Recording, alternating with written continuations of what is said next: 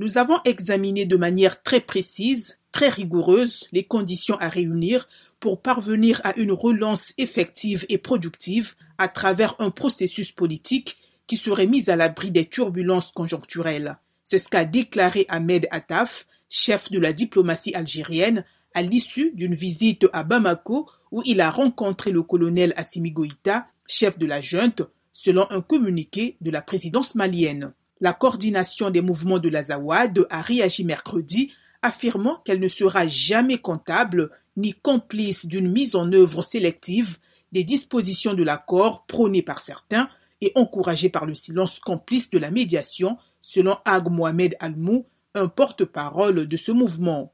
Début avril, l'ex-rébellion Touareg a déclaré qu'il n'y avait aucun moyen de construire un avenir commun avec Bamako. En décembre, le Mali a annoncé suspendre sa participation à la mise en œuvre de l'accord de paix d'Alger qui prévoit des mesures de décentralisation et l'intégration des anciens rebelles dans l'armée nationale. Cet accord n'a presque jamais été mis en œuvre.